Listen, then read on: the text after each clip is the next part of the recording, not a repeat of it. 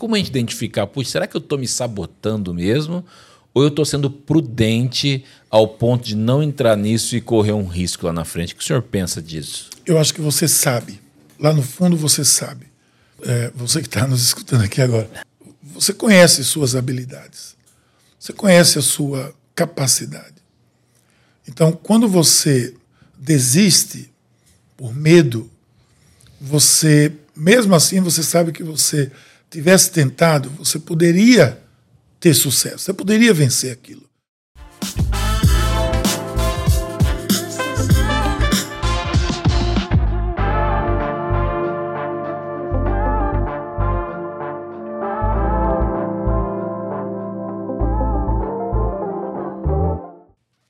E aí, pessoal, tudo bem? Que alegria nós estarmos aqui hoje para mais um Plenicast, que é o podcast da plenitude. Se você sabe, tem nos acompanhado, nós temos trazido conteúdos muito legais aqui. Você tem conseguido conhecer os autores dos livros que vocês leem. Então, hoje nós também estamos aqui com mais um convidado, mas antes de apresentar o nosso convidado, que é uma pessoa muito especial, eu quero pedir algo para vocês, como nós temos pedido todos os nossos podcasts. Nós temos uma meta e a nossa meta é chegar até em 100 mil inscritos no nosso canal do YouTube até o final do ano. E nós contamos com a sua ajuda para isso. Para que os nossos conteúdos se tornem relevantes, eu quero pedir um grande favor para você. Que você possa curtir esse podcast, que você possa ativar o sininho das notificações e nos seguir também. Que isso nos ajuda, isso ajuda o YouTube a entender, o algoritmo do YouTube entender que os nossos conteúdos são relevantes. E nós temos feito isso para alcançar muitas pessoas no nosso país. Então, Conto com a sua ajuda.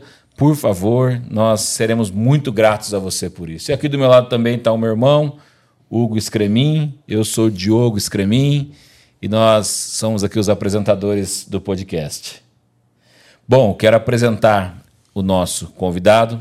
Hoje nós estamos aqui, antes de passar a palavra para ele, hoje nós estamos aqui com o bispo Miguel Shoa.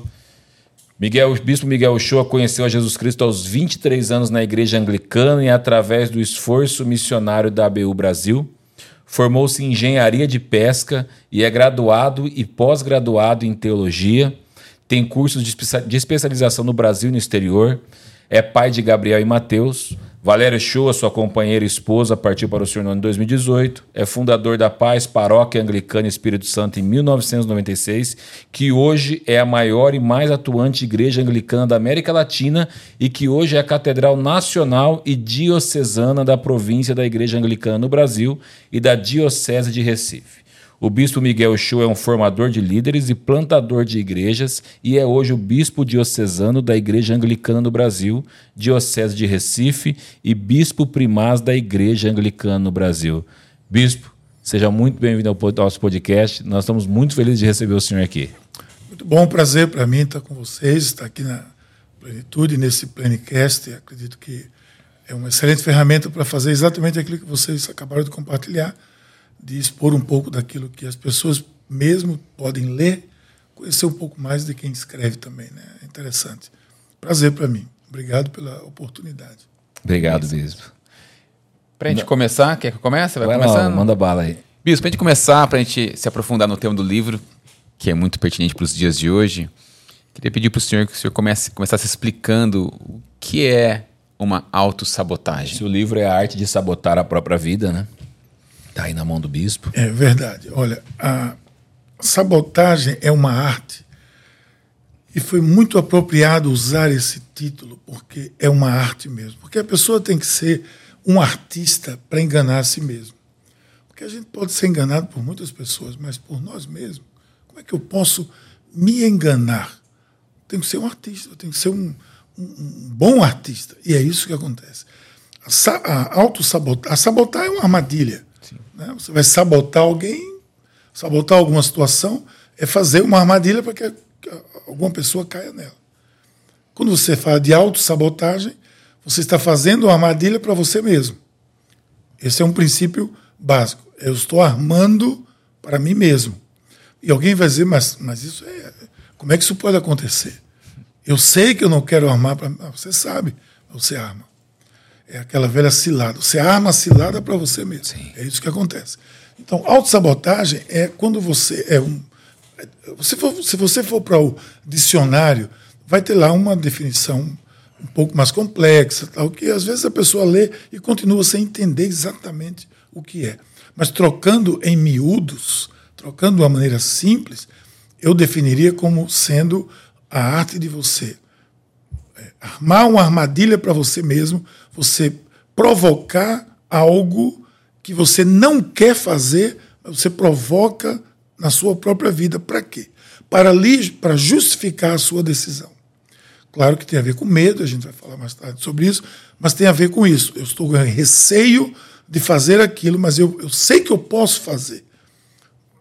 Mas eu arranjo um jeito, veja que carte que é isso. Sim. Eu arranjo uma maneira de fazer um rodeio, de bloquear a minha possibilidade de ganhar, de vencer aquilo, de passar no concurso, porque eu estou com receio de assumir aquela responsabilidade.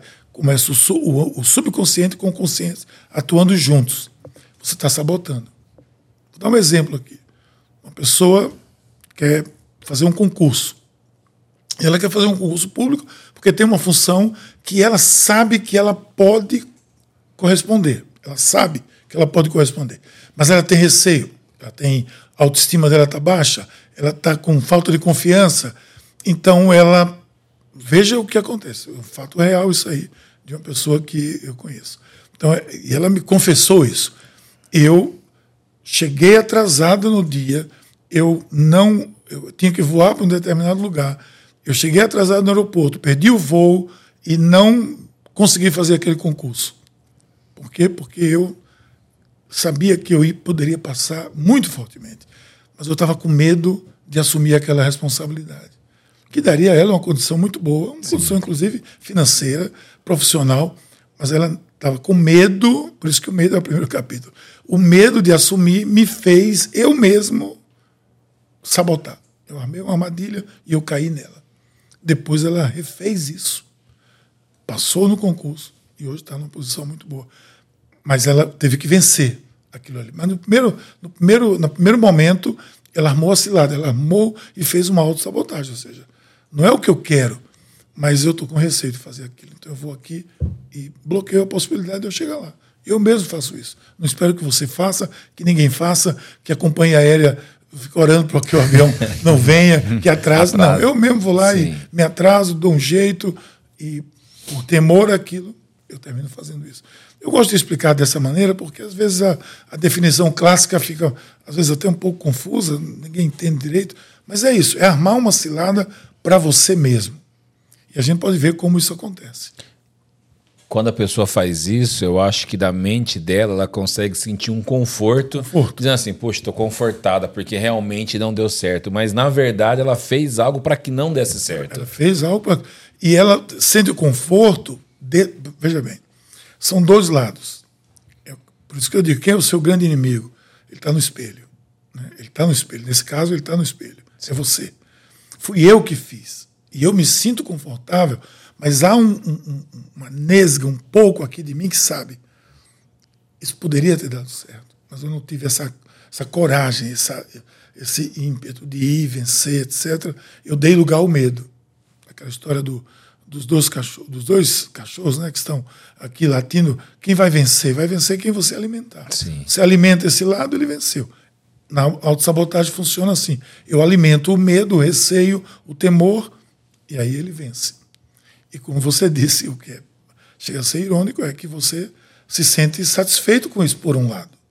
Mas lá no fundo você sabe que poderia ser diferente. Tem um lado triste nisso, tem um lado que não está satisfeito e que ele não consegue vencer o outro lado. Por isso que é você se olhando no espelho. Sim. É, e hoje isso realmente. Quando eu, quando eu comecei a ler o livro do Senhor, inclusive eu disse para o Senhor hoje que eu entrei na sala do pessoal administrativo, dois estão aqui, ouviram dizer que todos deveriam é, ler esse livro. Eu tive a impressão e eu entendi que existem coisas na minha vida que eu já fiz autossabotagem e faço ainda preciso malhar, como todo mundo pode ver aqui, eu tô meio, tô meio fora de forma. E todo dia eu me saboto com isso. Inclusive, inclusive Bispo, é no seu livro, eu até puxei a orelha do Diogo, que o senhor colocou no livro que o senhor acorda às 5 da manhã, às 5 e 15 vai caminhar, né? Eu falei, é, Diogo, é um bom exemplo aí do bispo. Porque eu acordo às 5 da manhã e vou pra academia. Eu falei, é, Diogo, olha, pega o livro aí. Mas, olha, sabe uma coisa? Eu, eu, no livro diz aí, né? O que é que acontece? Porque eu começo narrando essa situação. Né? Os dois eus, né? Quem vai ganhar? Você tá ali e você. Vou ter que acordar às 5 e 15 Eu não acordo com essa satisfação. Eu não dou um pulo da cama e digo, são 5 e 15 Que poxa, alegria. que alegria. Bom dia, Mas, dia. poxa. Ou então, vou para academia, que agora eu faço mais academia do que caminho às 5 e 15 Então eu digo assim, eu vejo uma gota de água na, no vidro da janela, que de repente caiu do ar-condicionado do andar de cima. Mas eu digo, não, está chovendo. então eu não vou, eu viro para o outro tem- lado é e, temporal. e durmo. Acordou, pô, nem estava. Não, mas tinha uma água lá. Então, veja, eu estou mentindo para mim mesmo. É algo impressionante esse negócio. Quem é que não faz isso? Faz. Faz. Faz, e faz com uma certa frequência, alguns mais que outros, mas faz, em todas as áreas. Todas as áreas da nossa vida. O senhor acha que o medo ele é o principal agente da autossabotagem? Provavelmente, sim, sim. Porque o medo, o temor, como eu acabei de narrar, é o que me leva a, a, a sabotar a minha própria vida. É o medo que às vezes é irracional, porque o medo, o medo não é algo de todo mal. Todo mundo tem que ter medo de alguma coisa. Então, uma criança que pequenininha, você pega o seu filhinho lá, vai atravessar a rua, se você soltar a mão dele, ele vai com tudo. Sim. Ele não está com medo do carro, ele não está com medo, não. Mas você que, para se autopreservar, você deve ter medo mesmo de algumas coisas. Essa, essa, essa história de coragem é ausência de medo? Não, de jeito nenhum. Coragem é a disposição de vencer o medo, mas não é ausência. A ausência me protege, inclusive. Qual é o problema do medo? É quando ele lhe domina, quando ele toma conta de você. E aí estão os psicólogos, os profissionais da área que administram isso muito bem e ajudam pessoas a vencer os seus próprios medos. Porque é o medo que me leva a, a me sabotar. A, a, a, rigor, talvez seja a principal causa mesmo, e talvez até a única causa. Porque, de alguma forma, é o medo. Mas não vamos entender, eu faço questão de dizer isso Sim. entender que porque você está com medo, você está se auto-sabotando. Não. Eu tenho medo. Eu, vou, eu conto até uma história aqui no livro que eu sou surfista, né? Quer dizer, fui surfista. Eu vi essa- Hoje eu eu, sou um, um enxerido, né? Não sou mais surfista. Hoje eu ando num stand-up paddle, remo em uma prancha a remo e tal. Mas eu surfava. Na minha, na minha cidade, lá em Recife, hoje você deve ter medo mesmo, porque se você vai lá, o tubarão vai lhe pegar. isso que eu ia falar. Mas na minha época, não. Então tinha um lugar lá que eu ia su- surfar e depois eu dizia, não, lá mais para o norte, ali, em frente àquele prédio, a onda lá é muito grande. Eu tinha medo, então eu ia. Mas depois eu descobri que dava para ir. Eu fui. Hoje eu passo em frente a esse edifício, eu olho para as ondas, como é que eu tinha medo disso? Como eu tinha medo disso? É um processo de compreender o tamanho do, do que lhe agride ou do que lhe ameaça. Com a maturidade também você vai entendendo que não. Então, eu, eu como, surfista, né, eu surfei em alguns lugares de ondas grandes. Eu tinha medo. Quem disse que, eu- quem disse que um surfista desse que está lá em Nazaré não tem medo? Ele tem medo. Sim. E o medo ajuda ele a sobreviver, a se preservar. Por isso que não é ausência. Só que ele vence o medo e desce aquela parede de 30 metros, que eu jamais faria, mas ele desce e desce com receio. Ele tem lá um cara esperando ele num, num jet ski, ele tem lá um, um, um, uma- um SAMU lá Sim. na praia, ele está lá pronto. Ele tem um colete que vai ajudar ele, tudo, mas ele vence o medo e vai. Com instrumentos, com ferramentas, mas ele vence. O que é você não sabotar? É você vencer. Às vezes o cara tem a maior habilidade, poderia ser o melhor surfista do mundo de ondas grandes. Mas se ele não vencer o medo, ele não vai sair do canto. Então, o medo é sim o fator primordial na sabotagem. Mas ele pode ser vencido. Sim. Pode ser vencido. Bispo, e não, não, não corre um. Não existe um risco, não existe uma linha muito tênue entre o medo, entre, entre a sabotagem e a prudência. Porque como a gente identificar, puxa, será que eu estou me sabotando mesmo? Ou eu estou sendo prudente ao ponto de não entrar nisso e correr um risco lá na frente? O que o senhor pensa disso? Eu acho que você sabe. Lá no fundo você sabe. E se você, é, você que está nos escutando aqui agora, vamos lá. Você sabe, você conhece suas habilidades. Você conhece a sua capacidade. Então, quando você desiste por medo, você, mesmo assim, você sabe que você tivesse tentado, você poderia ter sucesso, você poderia vencer aquilo. Vou falar de novo da onda aqui. Eu estou surfando lá com meus amigos, lá no, no surf, lá num, num, pico de onda grande. Não grande, então, mas de ondas que dá medo. Então tem onda que vem que eu vou dizer, não, essa eu não vou. Meu colega vai. Meu colega vai, pega onda, surfa, volta. Se eu for racionalmente pensar, eu vou dizer, olha, eu posso vencer. Ele venceu, ele não é nada mais do que eu. Eu posso vencer também. Então vou, vou me lançar daqui. Ele tem tantas habilidades mais que eu? Não, pode ter um pouco mais, um pouco menos, mas não é suficiente, tem que ser racional. Não é suficiente para me tirar desse prazer de surfar essa onda. Então, eu vou lá. Só que a gente não pensa assim. A gente olha para aquilo lá, a gente já sai de banda com medo. Se o medo nos dominar, a gente já sai de lado. A prudência vai me dizer: eu tenho que ter condições. Sim. Eu tenho que ter, a minha musculatura tem que estar boa, eu tenho que remar para entrar na hora certa, eu tenho que ter, a gente usa, a gente chama, isso aqui do, do Simancol, né? Eu tenho que saber onde eu estou pisando. Sim. Então eu não vou me atirar irresponsavelmente. Tem que saber os seus limites. O meu também. limite, eu tenho que conhecer meu limite. Conhecendo meus limites, eu vou pela prudência. Aí a prudência me ajuda. Mas quando eu tenho medo é quando eu, mesmo pela prudência, eu sabendo que eu tenho condições de fazer aquilo, eu não faço, o medo me venceu. Não foi prudência, porque eu sei que eu posso. Escrever um livro sobre autossabotagem poderia, poderia ser uma maneira de eu, eu mesmo me sabotar. Porque quando eu fui eh, solicitado pela editora para escrever esse livro, ele já me deu o título. O título é esse, bispo. Escreve sobre isso. Eu disse, olha, no fundo eu nunca pensei muito sobre isso. Vou começar a pensar agora. Quando eu comecei a pensar, mas eu me saboto também. Então Sim. vamos lá, eu vou me aprofundar. Comecei a pesquisar, comecei a ver, comecei a ver como isso é importante para cada ser humano, para vencer essa, é isso que bloqueia o seu, o seu inimigo, a, a sua, a sua, a, o obstáculo que surge na sua vida que você pode vencer e não vence por medo, a maioria das vezes, como a gente viu aqui, e o que me levaria a isso? O que eu poderia ter de, de sucesso, vamos usar essa palavra, sucesso, ou ser bem sucedido, ou cumprir aquele objetivo, e eu não faço pelo medo, eu me saboto. Então eu disse: não, eu quero escrever, porque eu acho que vai ajudar, não somente a mim, mas vai ajudar muita gente se a gente descobrir o quanto a gente é, bloqueia o nosso próprio sucesso. Por isso que eu digo aqui no livro que o grande inimigo nosso somos nós mesmos, inicialmente, somos nós mesmos, somos nós que colocamos os obstáculos, as muralhas, somos nós. Olha, você tem um povo de, de Israel diante da muralha de Jericó. O que, é que você acha que aconteceu ali, né? Josué, olha, o Senhor disse que a gente tem que fazer barulho. Sim.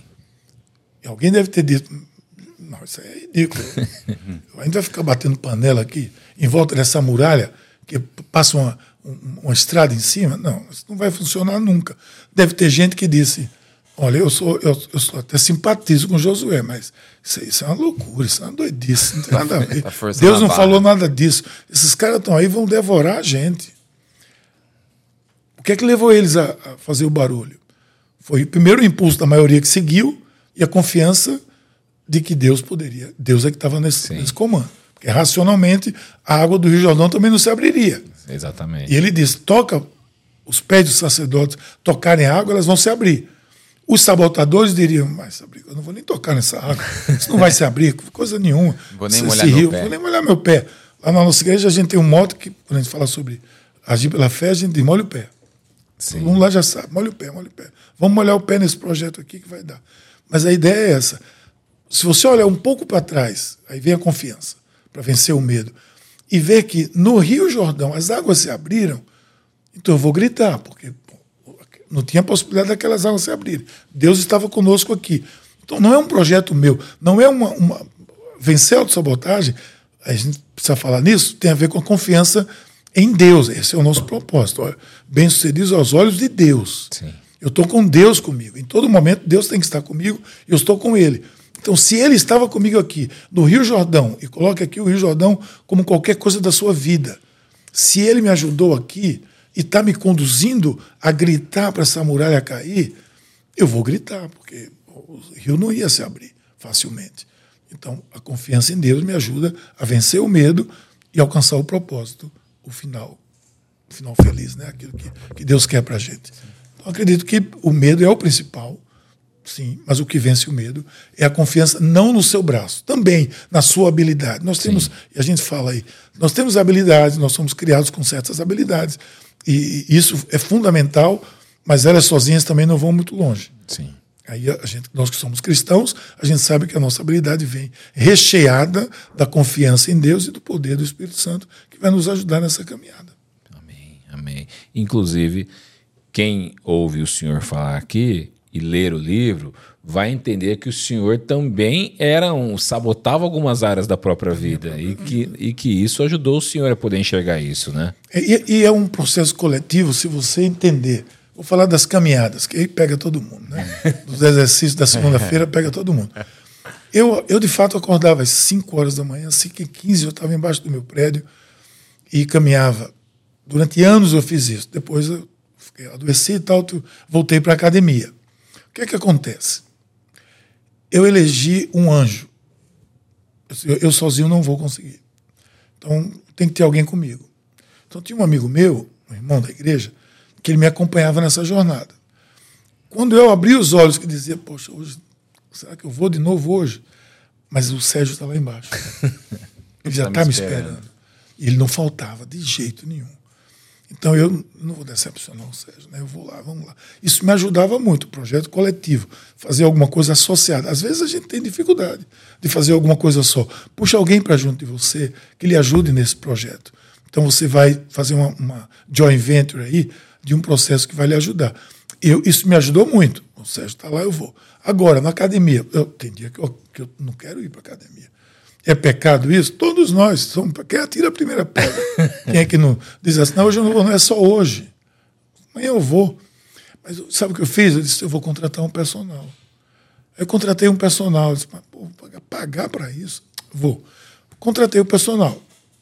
Agora eu vou. Não, eu estou pagando para isso. Né? Eu estou pagando, tem um cara lá que está me esperando, é a hora dele. Ele reservou aquela hora para mim. Então, isso me ajuda a vencer Sim. esse processo também. Eu incluí alguma coisa dentro do processo que me motive também aí. Então, algo mais racional também. Não é só você se ajoelhar, orar e dizer, ah, Senhor, me ajuda aqui e pronto. Não. Eu vou falhar, vou terminar falhando. Associar alguém é muito positivo também. E ainda para quem tem vida corrida como o senhor, que sete dias por semana está envolvido com as coisas da igreja, Exatamente. isso é, é. é, mais difícil ainda, né? Muito mais difícil e tem hora que você diz, não, não vai dar hoje, mas eu já coloco lá a sacola com a, dentro do carro e digo, não, eu vou ter que arrumar uma brecha. É um compromisso. Sim. Eu assumi como um compromisso. Se você disser, você gosta de academia? Não, nem um pouco. Não gosto mesmo. eu faço, meu irmão, que eu não, não gosto, gosto também. Eu não gosto. É, com todo respeito aos profissionais, é, mas eu não gosto. Mas eu vou. Eu, eu tenho como uma, como uma medicação. É uma necessidade. Uma necessidade, é um remédio para mim. Porque o médico me diz, você tem que fazer. Vai lá e faz, vai ser bom para você, vai ajudar você na sua saúde, etc. Deu todas as razões para me fazer. Então, não estou conseguindo, eu vou arrumar um jeito de conseguir. Eu contrato um personal trainer, eu chamo um amigo para caminhar comigo, que ele me cobre, que ele puxe, que eu vá. E aí tem dado certo, assim. É, Diogo. O livro tem me ajudado. o livro tem me ajudado.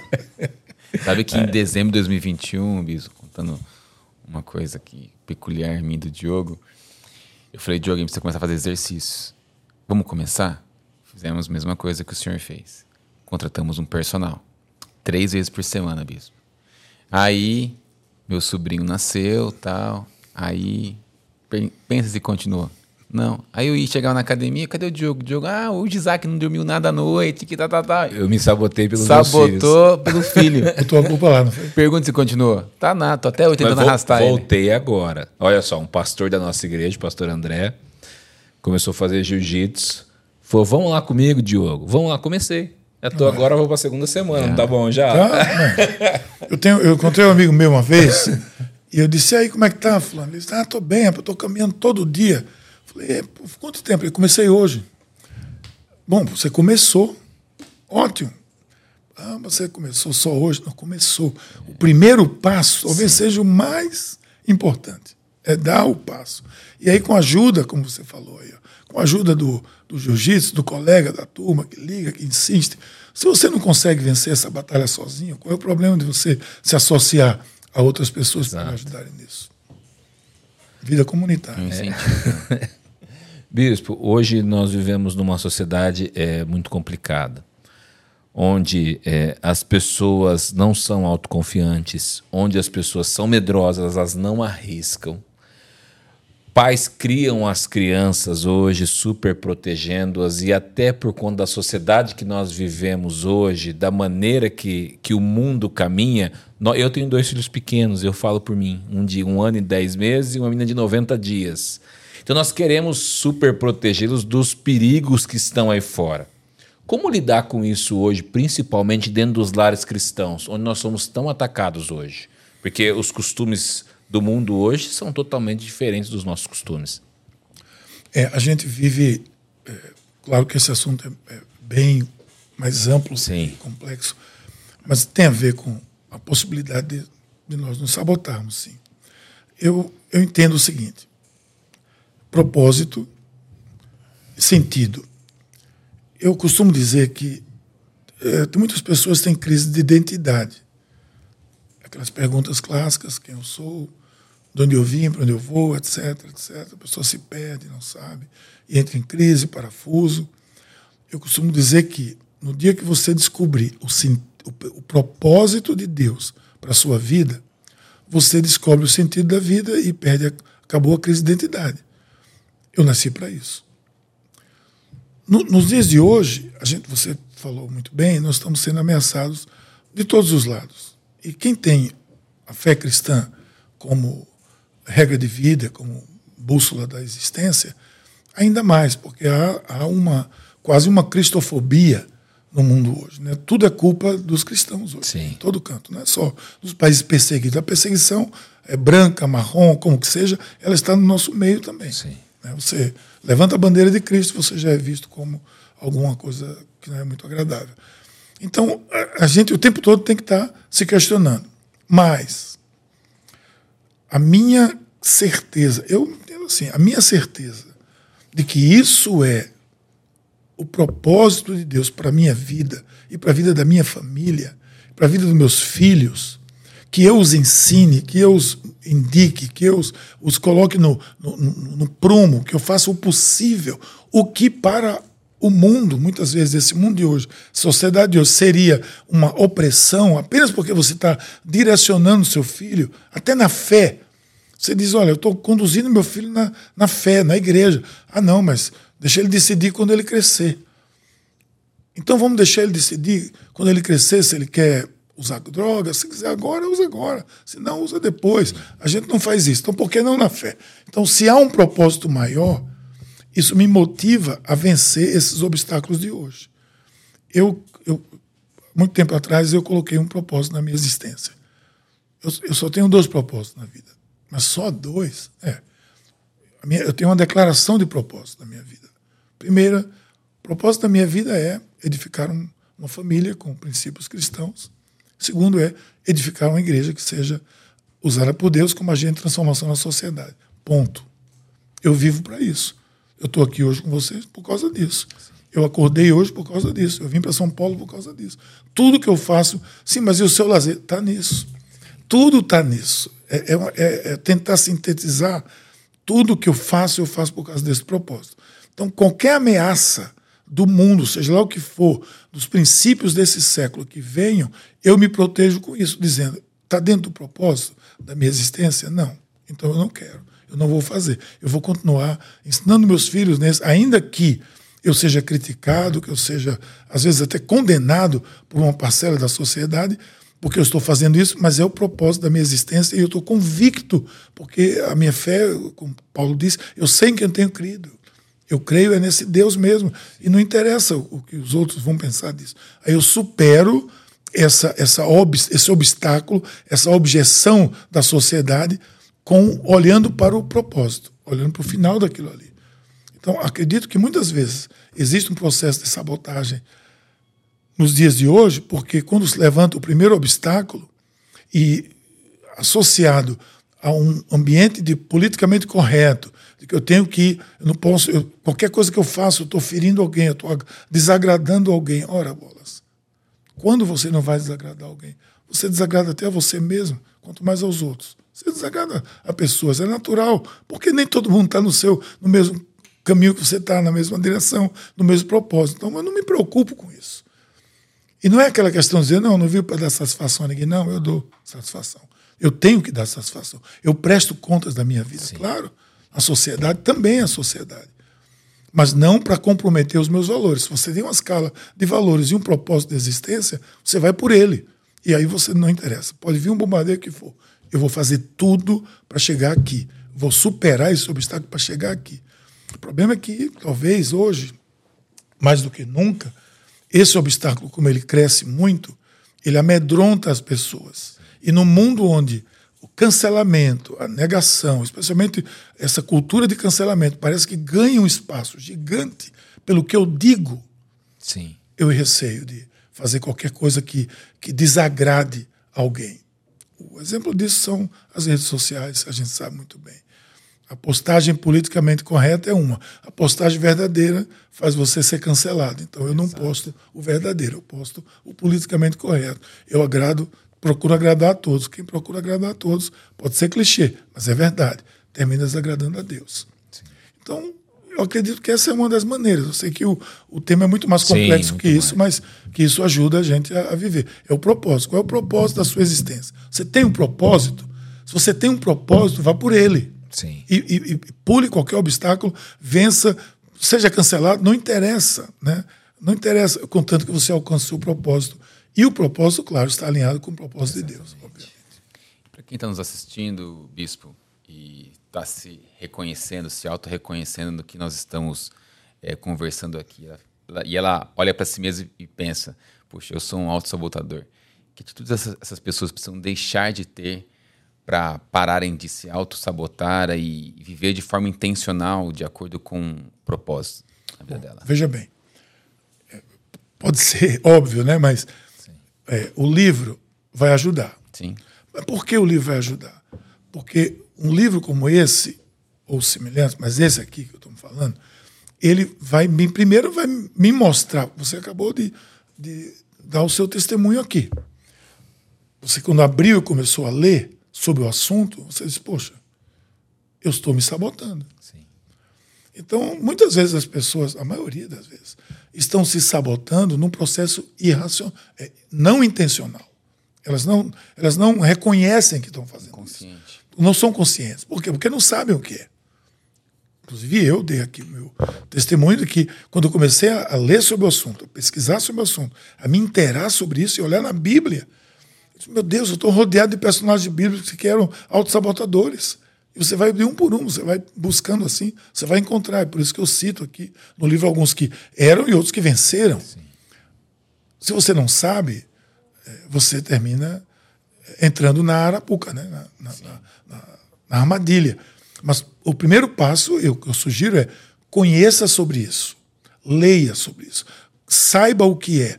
E aí você vai descobrir. Não tenho dúvida nenhuma que o seu exemplo é o exemplo de todas as pessoas que se interessam pelo assunto e vão ler. Aqui no nosso livro, claro, tem uma perspectiva cristã. A gente usa os personagens bíblicos que nós tanto, é, entre aspas, adoramos, gostamos, seguimos. E quando a gente olha para eles, os caras se sabotou. Nessa, nesse momento, ele podia ter tomado essa atitude e não tomou, mas ele não sabia, ele estava ali. Quando se fala viver intencionalmente, é porque quando eu sei, agora você, por exemplo, você agora, qualquer ato seu nessa direção é intencional. Sim. Mas é intencional porque você descobriu o que é. Exato. Agora, agora eu sei, agora eu identifico, agora eu posso é, superar por quê? Porque eu estou intencionalmente agindo contra algo que eu racionalmente sei que está acontecendo. Eu vou poder dizer, eu estou me sabotando. Eu estou me sabotando. Agora eu entendo o que é me auto-sabotar. Exatamente, por aí. Coisa que eu não... Acho que essa é uma pista, né? Sim. Claro que envolve mais coisas do que isso. Agora, Bispo, depois do, do Diogo ter lido o livro, eu vou ter mais argumentos agora para falar com o Diogo. É, você vai. Ei, Diogo, agora você está enroscado comigo. Toda hora ele vai ficar falando comigo você está sabotando. Está sabotando, para de sabotar. É verdade, é verdade. ou, ou, eu vou, ou eu vou concordar com ele, ou eu vou falar, não, tô me sabotando mesmo, vou me manter assim. Eu estava, eu, Sou sabotador e vou viver assim. eu estava ontem, é, sábado, lá em Alphaville, lá na palestra sobre autossabotagem, e tinha um livro lá vendendo, e tinha um grupo de pessoas pegando no livro, um grupo de homens, né, era só homens. Estavam pegando, olhando, todo mundo pega um livro e faz assim, né? Olha, Parece que está vendo alguma coisa. Está vendo nada. Está só passando. Quer ver o que? Figurinha? Só sentindo ventinho na cara. Ventinho. Aí eu, eu passei junto deles assim, aí coloquei a mão no ombro de algum e disse: Olha, se você não comprar, você já começou a sabotar. Boa. Você não adianta ficar passando assim. Você tem que comprar e ler. Exato. Quando você conhecer, aí você vai dar o primeiro passo. Sim. Vai Ficar fazendo ventinho não vai adiantar nada. Compra esse negócio. Deixa de sabotar e compra. Mais ou menos assim. Bispo, é, uma coisa que eu achei muito interessante no seu livro, nós conversávamos lá em cima há pouco, é sobre chamada e vocação. Que foi uma das melhores explicações, eu já tinha lido outro livro sobre isso, mas eu tive uma explicação muito boa sobre esse assunto de chamado versus vocação. Qual a diferença entre eles? Agora entrando mais num assunto um pouco mais ministerial, né? Ok.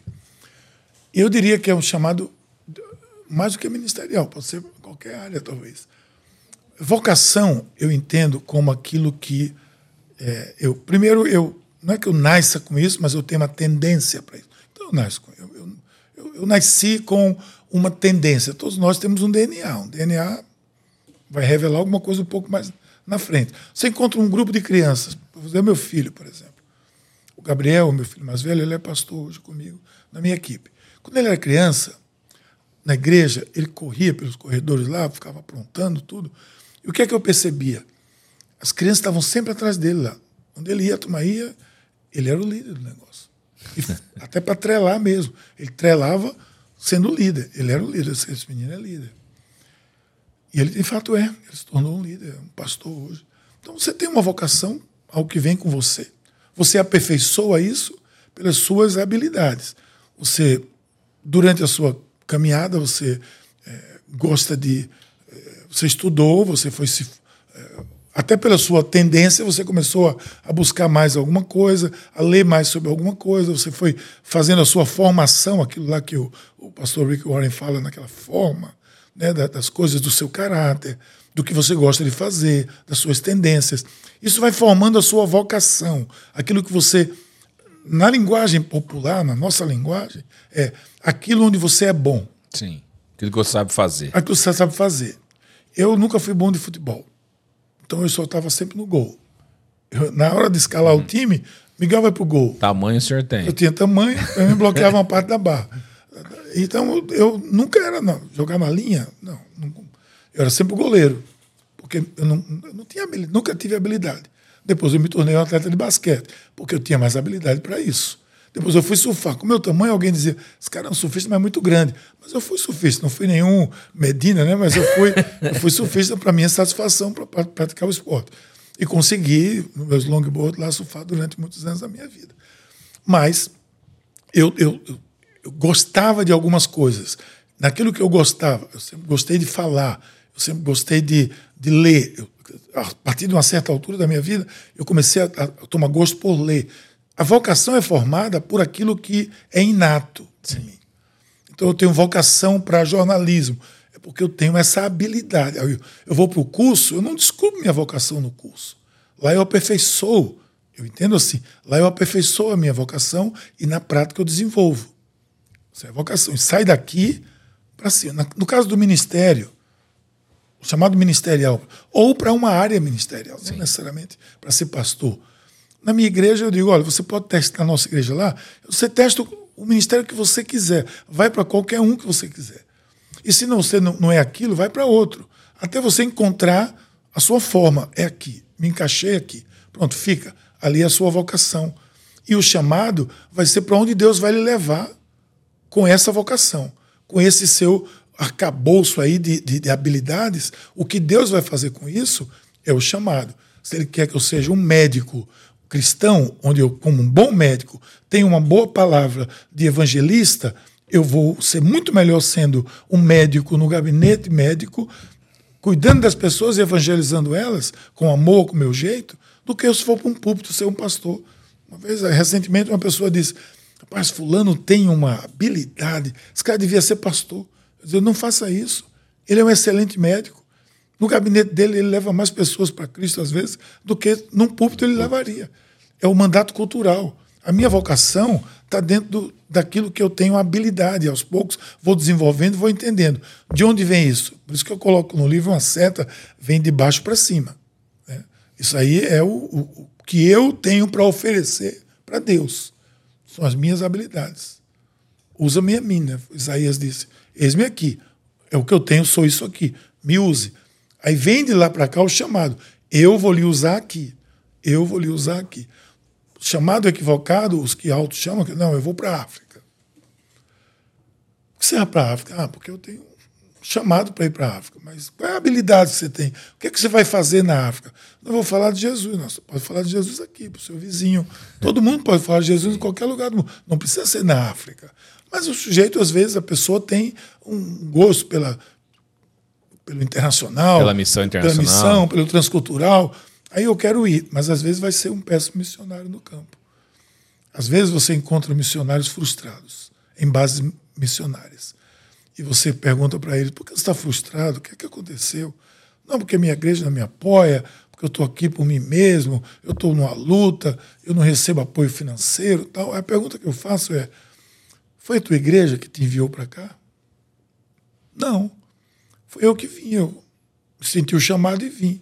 Falei, pô, é, pois é, o, o equívoco está aí. A sua igreja, você deveria ter consultado o seu pastor e em confidência, em, em relacionamento sadio, pastor, estou sentindo isso, o que é que o senhor acha? O pastor podia dar uma direção para você. Aí você não quis fazer isso, porque talvez ele não fosse enviar você para onde você queria ir, você já se sabotou, foi-se embora para o campo e foi sozinho, e está aí agora pagando o preço de que não, não precisaria pagar se você tivesse ido pelo caminho certo, conversado com a pessoa certa e lhe direcionado. Então são frustrados que vivem ali e bota a culpa, em vez, às vezes, até em você. Sim. Você vai conversar com uma pessoa dessa, você sai de lá constrangido de que você não apoiou financeiramente. Parece que ele coloca uma faca sobre as coisas, que você é obrigado a apoiar o chamado dele. Não. O chamado tem que ser testificado. Sim. Né? Ninguém se auto-chama. Então, o chamado é de Deus, que junta-se com a habilidade que vem inata minha, e aí é onde eu vou atuar, onde aquela habilidade, Deus está me chamando para fazer alguma coisa. É assim que eu entendo. Excelente. Eu não sei se é satisfatório. Muito satisfatório. É, é, é assim que eu entendo, né? Que foi o que eu tinha dito, que eu li no livro do senhor sobre esse assunto e foi, uma, foi a melhor explicação que eu tinha tido até hoje sobre isso. Dentro ainda disso, é, Bispo, é, qual cuidado uma pessoa precisa ter Sei que o senhor até falou um pouco sobre isso agora, mas qual cuidado ela precisa ter para não sabotar o chamado de Deus na vida dela? O senhor usa dois exemplos na Bíblia, que são duas pessoas que eu, que eu gosto muito, principalmente Moisés, que para mim é o, meu, é é, o, é, o, principal personagem do Antigo Testamento. E, e, ele foi um sabotador. Eu deixei esses dois exemplos aqui, dentro dos exemplos de Moisés e Gideão. Eu gosto também dos dois, por isso que eu citei os dois, porque eu vejo neles o processo sim, de sabotagem, tentativa de sabotar e com aspectos talvez diferentes. Vamos lá para Moisés. Moisés é criado lá no, no, no seio de, de, de, Faraó, na casa de Faraó. Ele, veja, as habilidades de Moisés são, são desenvolvidas na casa de Faraó. Ele conhecia tudo de Faraó, conhecia os hábitos dos egípcios, ele conhecia as, as habilidades dos egípcios. Ele estava numa posição de. Ele aprendeu tudo dos egípcios. Acontece tudo aquilo, ele é exilado vai lá sofrido, coitado, vai embora para o deserto. Lá ele encontra um oásis, encontra uma família, começa a lidar com aquela família. Literalmente, o oásis é o núcleo do, da sabotagem de, de Moisés, porque ali tem todo o conforto. Ali era zona de conforto no meio do deserto. Agora, um oásis é o quê? É uma zona de conforto no meio do deserto. Quem está no oásis não quer ousar ir para o deserto de novo. Não, vou ficar aqui. Moisés tinha a sua empresa lá com seu sogro, cuidando dos seus bodes, das suas ovelhas, com seus filhos, com a sua esposa. Ele estava num paraíso. Ele, o que, é que ele queria mais da vida, como a gente diz? O que, é que você quer mais da vida? Você foi um exilado que encontrou um lugar perfeito, um paraíso, com água, com comida, com esposa, com filhos, está satisfeito, realizado. E passou 40 anos vivendo assim, né? Passou a vida ali. Mas ele tinha o quê? Vamos lá. Onde é que estavam as habilidades dele? foram formadas lá no Egito. Sim. Quando Deus olhou, eu estou me colocando aqui lá de cima, né? Sou Deus. Quem eu vou chamar para tirar esse povo? Aquele povo nem culto faz mais. Tirar um daqueles ali, eles, alguns deles não sabem nem quem eu sou. Moisés sabia. Aí ele vai a Moisés, que tem toda a habilidade para trabalhar naquele campo, para trabalhar com Faraó, para peitar Faraó. Sim. Como irmão que ele era, né? Irmão ele, adotado, mas criado era, junto. Criado junto. Ele sabia quem era Faraó. A gente na Bíblia sabe das conversas, mas a gente não sabe das entrelinhas. O que rolou ali naquelas conversas. Ah, Ramsés, pô, te conheço, cara. Para com isso. Deixa a gente ir. Deixa desse negócio. Não, eu não sei o que aconteceu. Eu gosto de ver a Bíblia assim. Aí ele vai lá e diz: Não, tem um cara aqui que é perfeito para isso. Conhece tudo. O povo que está lá, não, mas ele conhece tudo. Ele está bem, ele está saúde boa, ele está confortável, mas eu vou lá chamar ele. Aí Deus vai lá e chama ele. Não vai chamar. Vamos lá, Moisés. Chamou daquele jeito, ele não queria ir. A gente no Nordeste diz: um pé de mato pegando fogo que nos consome. e ele não quer ir? Não. Eu vou convencer. Conversa, tudo. Quando ele conversa, que diz: Mas eu vou estar com você. Não, mas eu sou gago. Mas eu vou estar com você. Eles não vão acreditar em mim. Mas eu vou estar com. Veja, tudo que ele diz é um processo de autossabotagem. Eles não vão acreditar em mim. Mas como não? Você tem os melhores argumentos. Você é filho do Deus Altíssimo, mas você conhece tudo do Egito. Letrado. Você conhece a cultura, você é letrado, o idioma, você conhece tudo deles. Quem é a melhor pessoa para argumentar? É você, Moisés. Chega um ponto que ele vai, assim, ele vai quase que na pressão. Como quem diz assim, não, então eu vou. Ali ele venceu a autossabotagem pela confiança que Deus, na sua conversa, porque ali parece uma conversa de dois caras, assim, né? Deus se transformou ali num, num cara como eles. Sim. Não, mas não é assim. Ele dá os argumentos. Tem uma hora que, que, que o Senhor diz para ele assim, como que ele diz? Rapaz, quem está dizendo sou eu, sou Deus, pô. Será possível que tu não está vendo que é Deus que está dizendo isso? O Senhor todo o universo? Então eu estou contigo. E ele topa aí, ele vence ali o processo de autossabotagem. Se ele não vai, veja as consequências. Alguém vai dizer, não, mas Deus ia arrumar outro. Não, vamos para esse campo. Vamos para o campo que, se ele não fosse, veja que sabotagem poderia acontecer naquele povo todo. A responsabilidade era imensa, porque era uma nação inteira. Estava nas mãos de quem? Dele.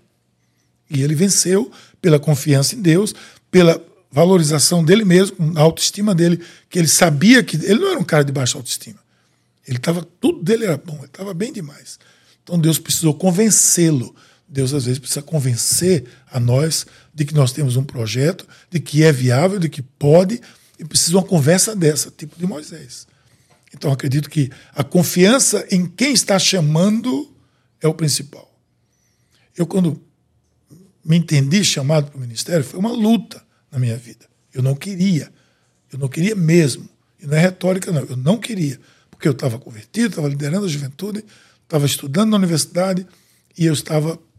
Eu me converti dentro da universidade. Então, eu estava estudando, eu queria continuar minha carreira, queria ser professor universitário, eu queria estudar, ser pesquisador. Comecei com, isso tudo, né? tentei me sabotar de várias formas. Trabalhei quase 17 anos na minha área, mas eu estava em conflito mesmo. Até que eu fui convencido por quem? Por uma pessoa, por alguém? Não. Pelo próprio Deus. Que havia algo maior, que Deus tinha alguma coisa para mim que não era cuidar de peixe, mas era outro tipo de peixe. Que ele queria. Foi um processo todo. Na vida de cada um é assim. Vencer esse, esse obstáculo maior que se coloca diante de nós, que somos nós mesmos que colocamos eles. Porque se Moisés tivesse raciocinado, não, realmente, eu sou, eu sou o cara para ir, eu sou o Roberto Carlos aqui, eu sou o cara. Porque pô, eu conheço tudo mesmo, mas estava tão bom aqui, esse tão bom aqui, por isso que eu digo, talvez, às vezes, o, o seu maior processo de sabotagem começa no seu último sucesso. O seu grande sucesso pode ser o seu grande empecilho. Porque eu estou aqui tão bem derrotado, para que eu sair daqui? Está tão perfeito aqui, para que dar outro passo? Para que ir além? Só a mentalidade empreendedora, com ajuda de Deus, pode fazer enxergar algo maior. E quem está com Deus, normalmente a gente entende que consegue enxergar o que está por trás das cenas. O que não é só aquilo. Quando o Senhor diz não, não despreze os pequenos começos, é porque para os pequenos começos existem grandes projetos. Eu não estou dizendo que todo mundo tem que ser grande, Sim. não. Mas tem algo que, se Deus chama, ele sabe para onde está que está chamando. Uma vez, na minha crise de chamado, eu consultei um pastor batista, um senhor já bem idoso, lá de Recife. Eu perguntei para ele, pastor, estou tendo uma crise, eu estou sentindo um chamado. Eu não quero, estou assim, eu estou. O que é que eu faço? Ele disse para mim assim: olha, meu filho, se Deus está lhe chamando, ele se responsabiliza. Mas se você estiver se chamando, é melhor você sair dessa. Então você tem que identificar quem está lhe chamando. Sim. Se vem daqui ou se vai daqui para lá somente. Então acho que esse é um dos processos que acontece com o chamado para vencer esse obstáculo. No caso de Gideão, autoestima. Está claro que Gideão tinha uma autoestima lá embaixo. Ele, ele revela isso claramente. Eu sou o pior da pior tribo, da pior grupo, sou o pior dos meus, dos meus, da minha família. Ou seja, Senhor, está vendo que eu não, não dou para nada? Então me tira dessa. Não pode ser eu. Não pode ser eu. Precisou o Senhor dar prova para ele de que o Senhor tinha algo maior para ele. Mais uma vez, o Senhor entrou no circuito para dizer: Mas eu quero você. Eu quero você. Pastor Rick Warren é um, um homem de Deus que eu tenho o privilégio de, de conhecer. Claro que é um cara mega inteligente, mas quando ele escreveu o livro Uma Vida com Propósito, ele sentiu uma direção e a primeira coisa que Deus disse para ele fez: não é sobre você, sou eu em você. Então, como é que diz? Nem se anime, porque não é sobre você. Ele levou isso a sério. Ele se trancou lá no, no gabinete, passou não sei quantas semanas escrevendo. A comida vinha como os corvos traziam, a comida vinha numa, numa bandeja. Ele dentro escrevendo. Terminou o livro, escreveu. Você sabe o que aconteceu com o livro, vocês que trabalham com o livro, sabem o que É um aconteceu. Né? O Atemporal. Pois bem, e ele fez o que com aquele, com aquele material? Ele, foi o que o senhor disse, não é sobre você. Então eu não vou tirar proveito disso aqui, não é meu, é de Deus. O senhor faz o que você quiser. Isso é uma consciência de chamado muito, mas muito forte, muito forte. Pegou, começou a dar o sucesso, ele devolveu 25 anos de, de salário para a igreja, construiu uma fundação que hoje abençoa pastores do mundo todo, manteve-se com o mesmo carro. A última vez que eu fui lá, os pastores disseram: a gente trocou o carro do pastor Rick escondido dele. Era o mesmo, a gente comprou um carro e botou na casa dele. Porque ele não estava nem aí para isso. Abençoando o mundo todo. Consciência de chamado. Consciência de chamado. Essa é uma consciência de chamado. Não quero ir além disso. Por isso que eu escrevi uma declaração de propósito para a minha vida. Eu não vou além disso, é isso que eu quero fazer. Quando você está estudando um doutorado, um mestrado, o seu tutor vai dizer: não se anime com muita coisa, concentre-se nesse ponto, que é aqui que você vai desenvolver o seu trabalho. Às vezes a gente se distrai. Gideão estava ali, na autoestima dele baixa. O Senhor precisou entrar e dizer: Ó filho, não é, não é sobre você, mas é você que vai. Então, vai com tantos, tira, vai com tantos. Foi provando para ele, foi mostrando para ele que era com aquele grupo que ele ia vencer. Com aqueles 300 lá que ele ia vencer. E o que convenceu ele foi a conversa dele com o Senhor. O que é que superou a baixa autoestima dele? A conversa dele com o Senhor. Para nós é o mesmo jeito. É nós com o Senhor, com a nossa intimidade com Deus, ao ponto de quando o Senhor estiver chamando você e dizendo a você, vai e faça, é melhor você ir fazer. Porque senão vai dar, vai dar ruim. Vai e faça. Então, é, é- o que venceu o Gideão foi a conversa com o Senhor. O que é que venceu Moisés? Foi a conversa com o Senhor. O que é que vai vencer a nossa vida? É a nosso, o nosso nível de conversa com o Senhor. Se for aquele nível superficial, não, mas se for aquela intimidade que você tem com Deus, quando Ele suspira, você diz: Não, isso é Deus, isso é Deus. Né? Só do senhor falar que eu pensei em algo na nossa vida, depois eu vou comentar com você. Amém. Que realmente, é, quando Deus chama e a gente segue esse chamado, as coisas, as coisas realmente acontecem. Ainda eu ia comentar algo sobre Moisés, que a- Deus fez algo com Moisés, nós estávamos, nós estávamos conversando aqui. Seu amigo ia na sua casa todo dia, 5 horas da manhã, para o senhor caminhar. Deus coloca Arão junto com Moisés para ajudar Moisés a conseguir é, Isso. fazer Perfeito. a caminhada dele, né? Perfeito, perfeito. Excelente exemplo. Exatamente isso. é verdade. Bispo, que excelente papo sobre esse livro. Foi muito, muito, muito, legal. É muito bom conversar sobre essas coisas. É muito legal. A gente se reconhece também, né? Quando a gente sobre esse Isso. assunto. A, gente, é, a melhor coisa é a gente se reconhecer e tomar atitudes pra gente Faz parte. mudar, né? Faz parte da nossa vida, né? Sim. É bom demais. E eu tenho certeza que quem vai ouvir esse podcast vai ser impactado por isso. E muitas pessoas vão mudar. Amém. É isso que, é isso que para isso a gente trabalhou. Se isso acontecer, que já está acontecendo e acontecer cada vez mais, é uma missão cumprida. Missão cumprida. E eu queria que o senhor deixasse uma mensagem, o livro do senhor está aí, o senhor deixasse uma mensagem final para as pessoas que estão escutando naquela câmera lá no cantinho, lá atrás. Olha, depois de, de a gente falar tanto sobre autossabotagem, você tem que ir lá no, no aplicativo, no site, já e encomendar o seu para começar. Porque senão você já está se sabotando. Não, eu não preciso ler isso, eu já sei o que é isso, eu vou viver, eu vou vencer por mim mesmo. É verdade. Você vai vencer se você, se, como a gente comentou aqui, se você entender melhor o que significa. Você não vai vencer o inimigo que você não conhece. Você precisa conhecer o seu inimigo. Seu inimigo é o seu outro lado que luta contra você. O livro é um, é um livro muito simples, eu diria que tem uma linguagem muito coloquial, muito gostosa. Eu sou suspeito de falar, mas eu tenho que falar, né? Sou intimado a falar. Eu recomendo fortemente para você que quer eh, se interar mais sobre esse assunto e vencer esse processo que muitas vezes está na sua vida e você sequer tem noção disso. Quando você começar a ler, você vai parar para dizer, como o Diogo disse aqui, não, de ontem para hoje eu já estou vendo o quanto eu me saboto. É verdade, e vai vencer, e vai vencer. E vai, na sua conversa com Deus, na sua intimidade com Deus, você vai conseguir vencer muitos obstáculos, tenho certeza disso. Amém. Amém. Pegar o livro de você aqui, bispo. Ou depois, a gente não pode esquecer de fazer a pergunta bônus. Ah, pro ótimo, bispo, você faz a pergunta bônus, tá bom? Mas para as pessoas que estão assistindo aqui, bispo, que já, já decidiram já não se auto-sabotar e já adquirir o livro, então para você que está tá nessa pegada aí, o Richard, sempre eu lembro o Richard aqui, gente. Você não está vendo o Richard aqui, mas está aqui atrás das câmeras. O cara mais bonito da sala. Ele é aqui. lindo, viu, gente? Muito lindo, né, Richard? Sua esposa acha isso. Mamãe também, né? Não, tá certo, essa mãe é coisa. para você que quer levar o livro para casa aí, acesse nosso site e nas próximas 24 horas um cupom de 10% para você poder comprar o livro aí. plenitudedistribuidora.com.br Aí o Diogo já falou o site, é só você acessar aí e levar o livro para casa. Beleza? Então, não se auto-sabota e ainda ganha 10% de desconto ainda. Muito bom. Quer fazer a pergunta? Faz aí, Diogo. Tá bom. Faz aí. Bispo, a gente sempre faz essa pergunta no final de todos os podcasts. Que a gente recebe muita gente que é leitora aqui. Todos que são, estão aqui são pessoas são leitores. O mundo, a gente diz que o mundo está acabando, o senhor vai ter que sair com a gente. Ficou, né? A gente não é pré-tribulação, a gente ficou na tribulação. O senhor está com a Bíblia aqui segurando debaixo do braço e o senhor tá pegar uma mochila, tem que pegar dois livros na prateleira para levar com o senhor nesse novo recomeço de mundo que vai acontecer. Quais livros o senhor carregaria? Primeiro a Bíblia.